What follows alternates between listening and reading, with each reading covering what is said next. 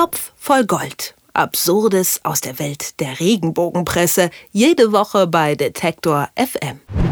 Im Leben von Christian Wulff, unserem ehemaligen Bundespräsidenten, ist in der letzten Zeit nicht so alles rund gelaufen.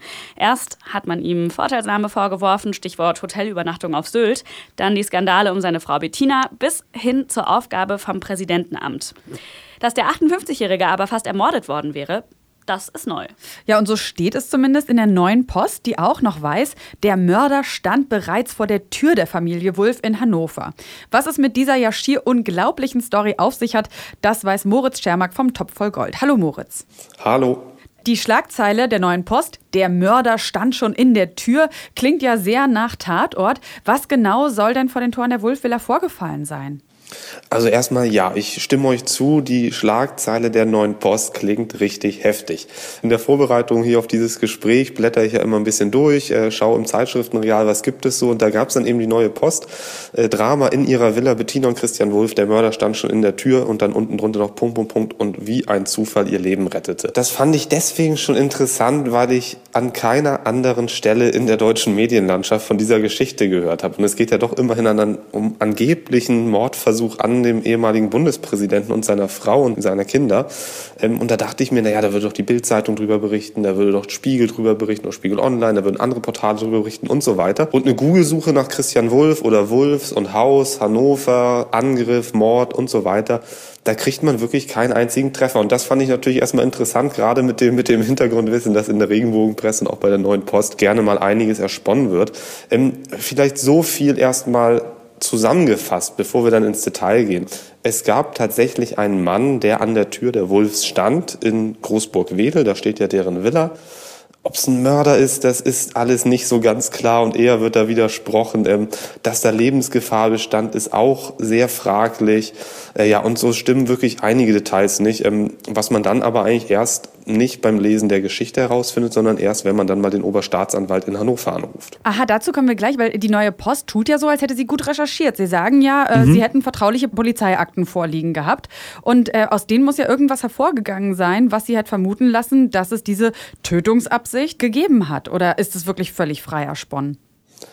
Also genau, ob denen die Akten jetzt nun vorliegen, weiß man nicht, aber ganz interessant ist, sowohl auf der Titelseite als auch im Heftinnern gibt es so einen, ja, so einen optischen Stempel, hat die Redaktion da im Layout reinge, reingesetzt. Da steht dann Polizei, Geheimakte, vertraulich.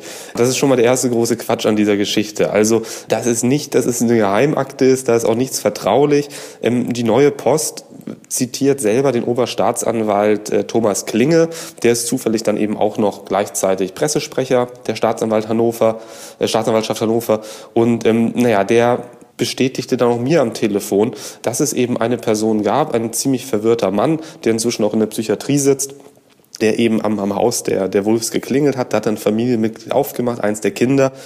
Und ähm, dieser Mann hat dann gesagt, wenn deine Mutter jetzt da gewesen wäre, dann hätte ich eure Wohnung zu Klump gehauen. Ähm, es ist nicht so ganz klar, ob es ob er tatsächlich gesagt hat, wenn Bettina da gewesen wäre, so zitiert die neue Post den Oberstaatsanwalt. Mir gegenüber hat er nur seine Mutter gesagt. Ähm, es ist also auch nicht so wirklich klar, ob dieser Mann gezielt zu dem Haus der Wolfs gegangen ist oder tatsächlich nur rumgeirrt ist und sich dann zufällig das Haus des ehemaligen Bundespräsidenten ausgesucht hat. Das ist alles nicht so ganz klar. Das, das stellt die neue Post so dann aber auch nicht dar. Also in der neuen Post steht es eher so, oder ver verstehe ich es eher so zwischen den Zeilen, als, als wäre da ein Mann gewesen, der sich ganz gezielt das Haus der Wolfs ausgesucht hat, dem wieder widerspricht der Oberstaatsanwalt schon mal auf Nachfrage. Und hat er denn jetzt tatsächlich diese Uniform angehabt, äh, diese Polizeiuniform, von der auch in der neuen Post steht? Das ist das nächste. Ähm, nein, Offenbar nicht. Ähm, die neue Post schreibt zwar hier, die Staatsanwaltschaft Hannover bestätigt neue Post, der geistig verwirrte Mann in Polizeiuniform verschaffte sich Zugang zum Haus der Wolfs und drohte ein Mitglied und so weiter. Nein, ähm, ich habe beim Oberstaatsanwalt nachgefragt, der sagte zu mir, er weiß nicht, wie die neue Post darauf kommt, dass es aus seinem Hause kommen soll. Er weiß nichts von einer Polizeiuniform. Und auch der zweite Teil des Satzes stimmt so natürlich nicht, verschaffte sich Zugang zum Haus. Das klingt für mich jetzt so, als ob dieser Mann, dieser verwirrte Mann im Haus der Wolfs war Auch das stimmt nicht. Er hat einfach an der Tür geklingelt und die Tür wurde aufgemacht. Das soll jetzt nicht diese Situation herunterspielen, die, die mag bedrohlich gewesen sein. Das mag für das Kind ein Schock gewesen sein und für die Eltern sehr beunruhigend.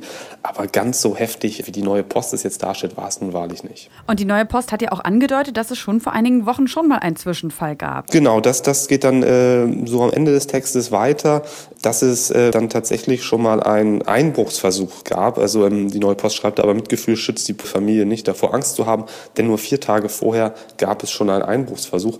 Dazu habe ich dann tatsächlich auch andere Quellen gefunden, auch von seriösen Medien. Es gab wohl, als Bettina Wulff nach Hause kam, irgendwie so Hebel, Hebelspuren an der Tür. Da hat sie die Polizei gerufen. Da ist nichts weiter draus hervorgegangen, äh, was es damit auf sich gehabt hat, ob es ein ganz normaler Einbruch war, ob das was politisch motiviert ist, ist keine Ahnung. Das stimmt wohl immerhin, aber ähm, ob das jetzt wirklich mit diesem anderen Fall zu tun hat, also das klingt für mich als Laie jetzt erstmal nicht so wahnsinnig logisch, dass jemand versucht einzubrechen und vier Tage später einfach klingelt und dann aber auch nicht ins Haus geht und was entwendet, sondern einfach dann wieder weggeht.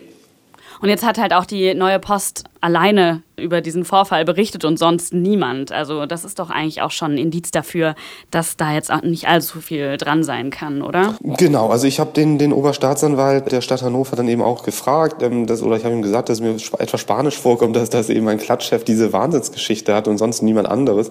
Ähm, er sagte mir gegenüber, dass er vermutet, das liegt daran, dass, dass eben äh, andere Redaktionen etwas genauer bei ihm nachgefragt haben. Also es bestand wohl schon Interesse von anderen Redaktionen, die haben auch den normalen Weg, sind sie eingeschlagen, haben dann bei ihm angerufen und der erklärte ihnen dann eben, dass es keine Polizeiuniform gab, dass es auch keinen Mörder gibt. Das ist übrigens auch noch ein ganz interessanter Punkt. Also diese große Titelgeschichte der neuen Post, der Mörder stand schon in der Tür, die ist faktisch auch einfach falsch. Also es ist erstens kein Mord passiert.